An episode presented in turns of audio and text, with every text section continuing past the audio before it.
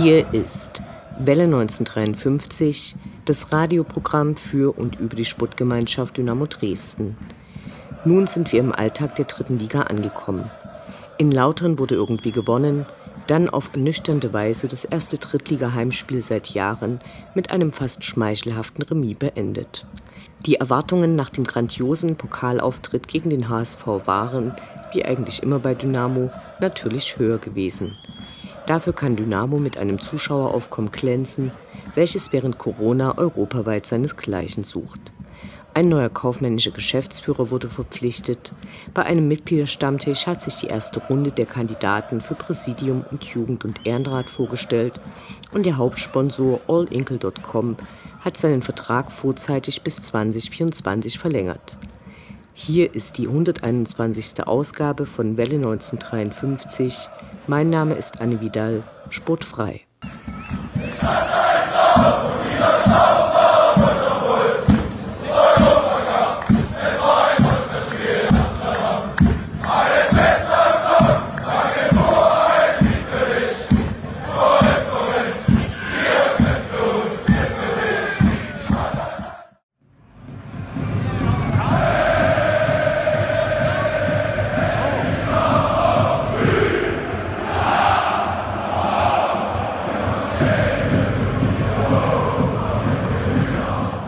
Der Blick zurück.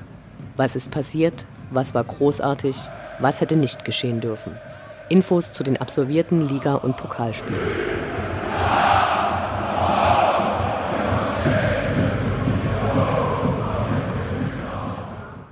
Erster Spieltag, 18. September, Freitag, 17.45 Uhr, 1. FC Kaiserslautern gegen die Sportgemeinschaft Dynamo Dresden.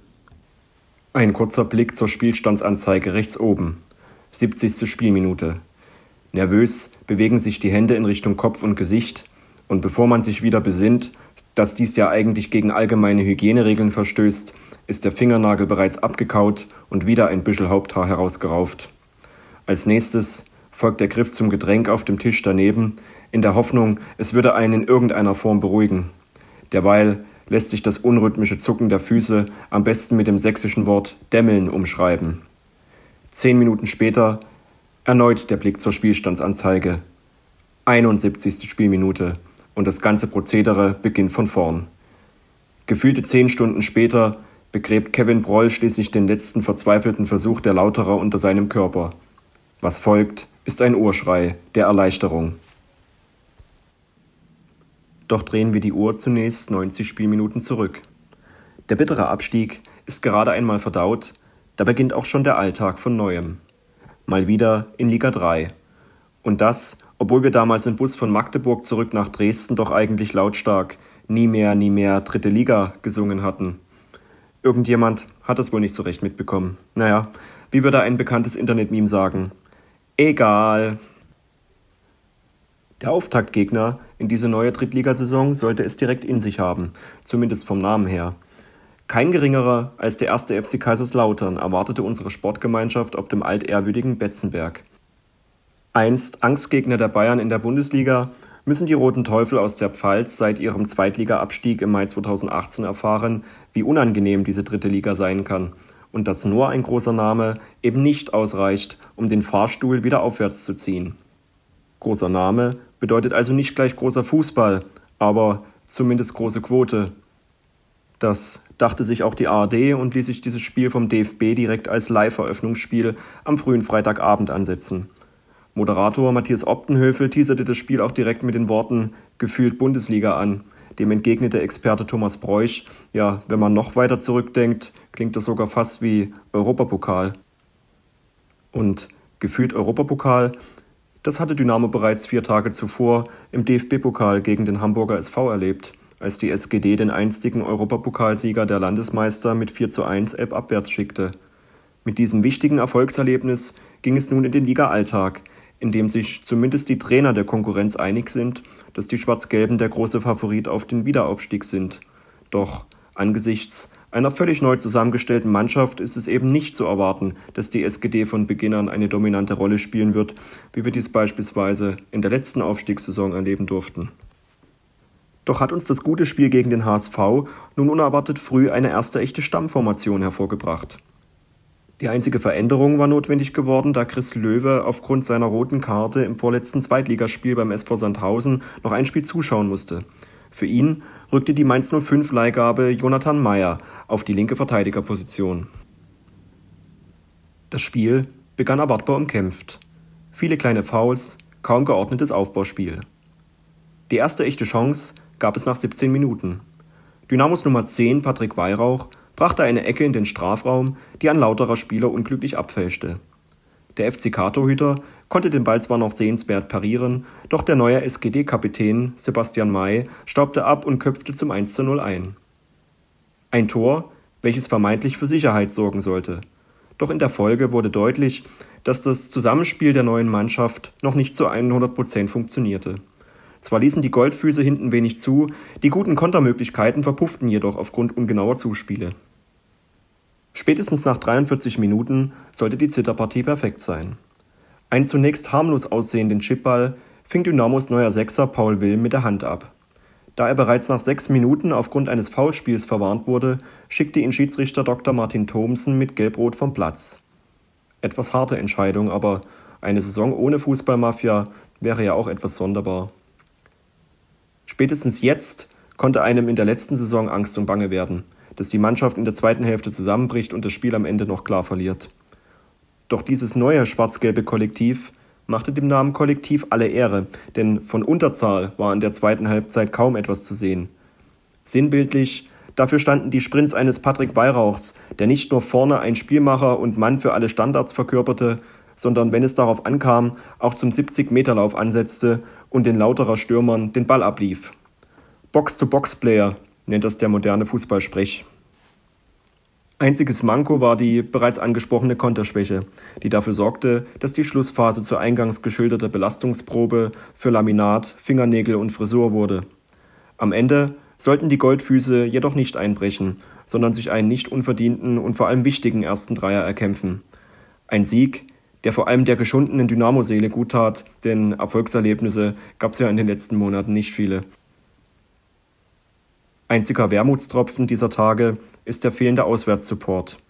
Die aktuelle Situation um das Coronavirus erlaubt zwar in der Zwischenzeit wieder Spiele vor Zuschauern, doch um den Reiseverkehr in Pandemiezeiten einzuschränken, dürfen die Partien nur für Heimpublikum ausgetragen werden. Auf tolle Auswärtsfahrten müssen wir also noch ein wenig verzichten und uns stattdessen vorm Fernseher die Haare raufen. An Abenden wie diesen lässt sich das jedoch durchaus verschmerzen.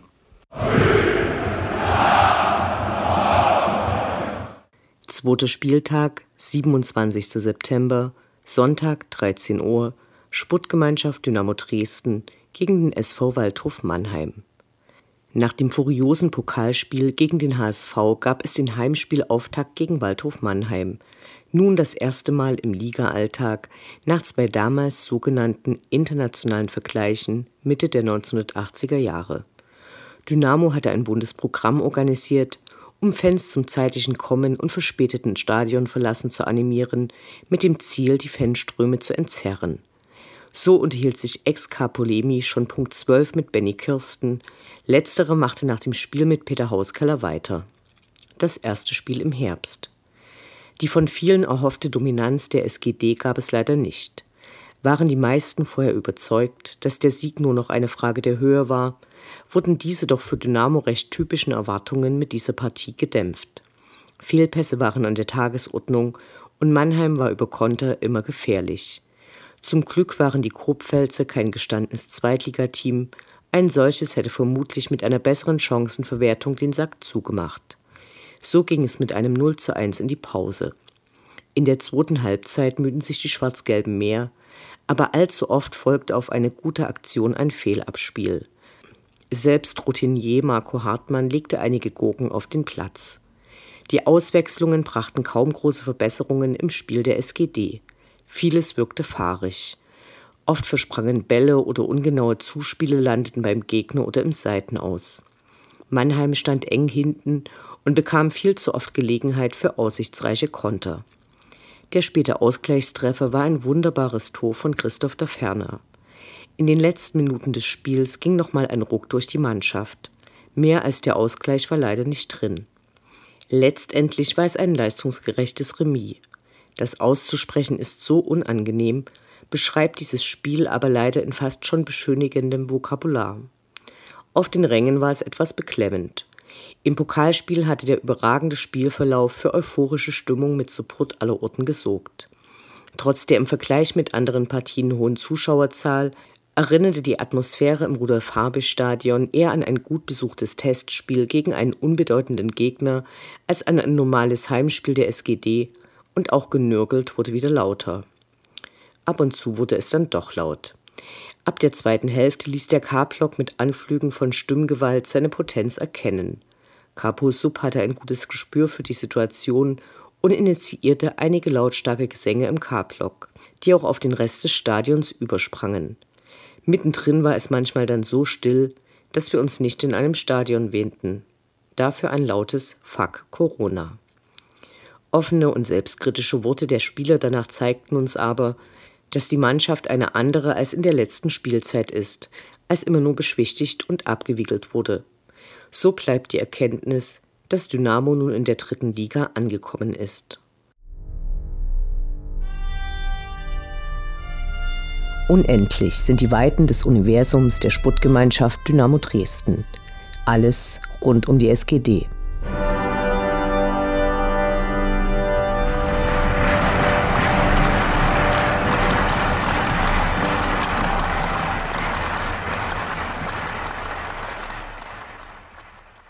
Das ging, zumindest nach außen, nun doch alles ziemlich schnell.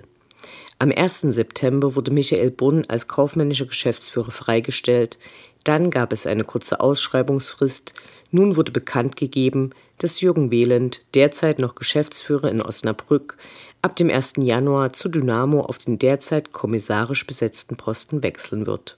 In Osnabrück war er seit 2013 als Geschäftsführer tätig. In seine Ägide fällt die Ausgliederung der Profimannschaft.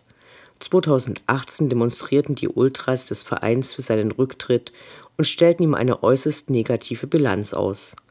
Wirtschaftlicher und sportlicher Niedergang, Verlust der emotionalen Bindung an den Verein, kurz die zu diesem Zeitpunkt anstehende Vertragsverlängerung sollte verhindert werden. 2019 stieg Osnabrück in die zweite Liga auf und blieb, anders als Dynamo Dresden, auch in der letzten Saison dort. Wir hoffen natürlich, dass diese Verpflichtung für Dynamo Dresden und auch für die Angestellten unseres Vereins passt. Der Vertrag gilt erst einmal für immerhin drei Jahre. Wir wünschen viel Erfolg.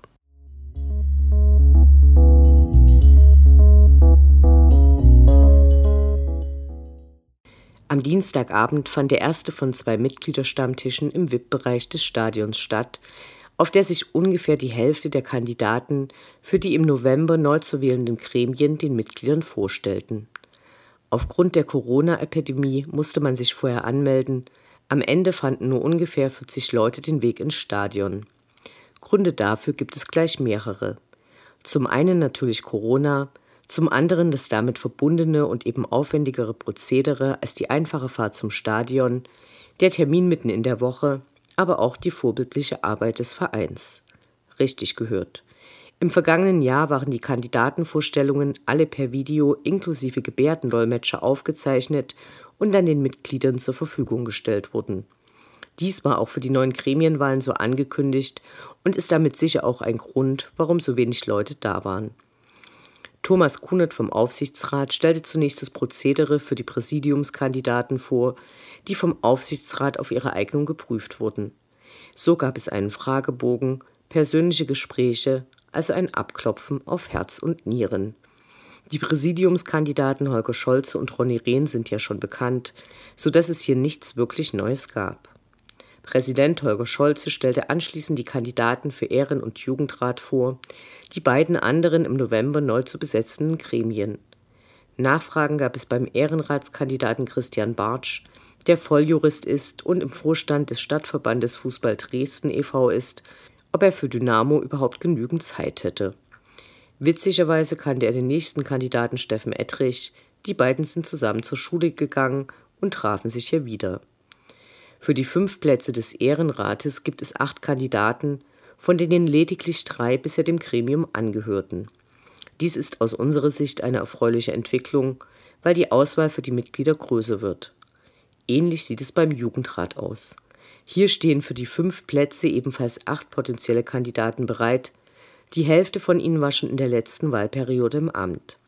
Prinzipiell gab es wenig Fragen, Positiv fiel die harmonische Stimmung zwischen den derzeitigen Gremienmitgliedern auf. Nächsten Dienstag findet die nächste Runde der Kandidatenvorstellungen statt.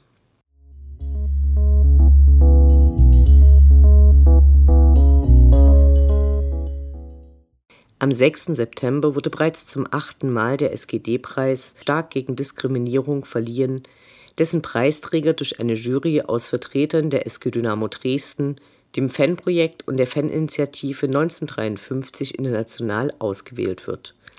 Normalerweise erfolgt die Preisübergabe traditionell im Stadion vor einem Spiel, das musste dieses Jahr Corona-bedingt ausfallen.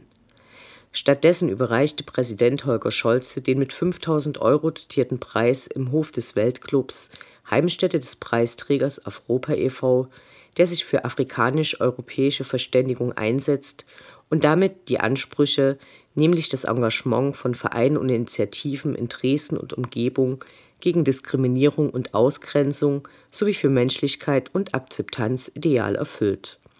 Zwischen Dynamos antirassistischer Faninitiative 1953 International und Afropa gibt es eine langjährige Zusammenarbeit, zum Beispiel beim alljährlich gemeinsam organisierten Josh Gormondai Gedenkturnier. Für die folgenden Monate sind gemeinsame Aktionen wie zum Beispiel Themenabende geplant. Wir gratulieren dem Preisträger.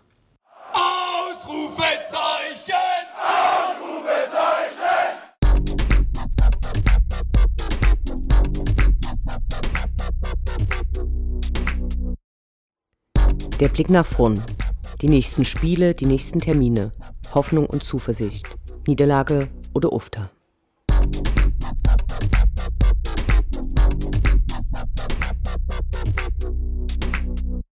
Dritter Spieltag, 2. Oktober, Freitag 19 Uhr, FC Bayern München 2 gegen die Sportgemeinschaft Dynamo Dresden.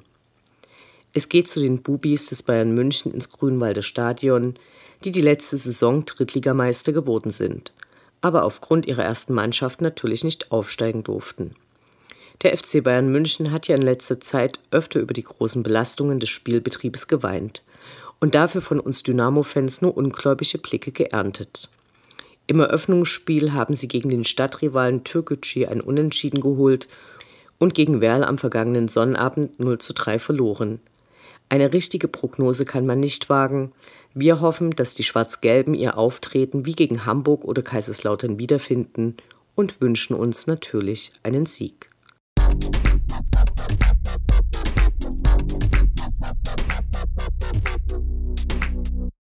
Vierter Spieltag, 10. Oktober, Sonnabend 14 Uhr, Sportgemeinschaft Dynamo Dresden gegen den 1. FC Magdeburg. Magdeburg kommt nach Dresden und es wirkt so belanglos wie ein Spiel gegen Werl. Gäste kommen keine, zumindest nicht ins Stadion. Ob sich ein paar Magdeburger in der Stadt blicken lassen, ist unklar, aber nicht ausgeschlossen. Unabhängig davon ist das Spiel für die Fans wichtiger als andere, in der Vergangenheit wurden so manch große Duelle bestritten. Vor fast genau fünf Jahren gab es in der dritten Liga gegen die Bürde-Truppe die größte und schönste Blockfahne des Universums. Beim Rückspiel in Magdeburg stieg Dynamo dann in die zweite Liga auf. Eine der negativsten Erinnerungen der neueren Dynamo-Geschichte durften doch die meisten Fans gar nicht ins Stadion. Polizeigewalt galore. Der FCM ist nicht gut in die Saison gestartet im Pokal gegen Darmstadt rausgeflogen, im Sachsen-Anhalt-Derby gegen den Erzrivalen Halle zum Auftakt zu Hause verloren und lediglich ein Punkt auswärts bei 1860 München stehen vorerst zu Buche.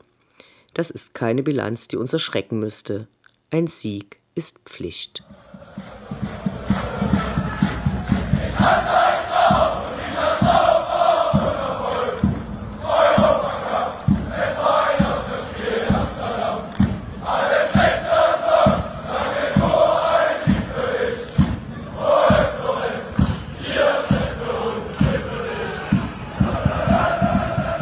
Das war Welle 1953, das Programm für und über die Sportgemeinschaft Dynamo Dresden.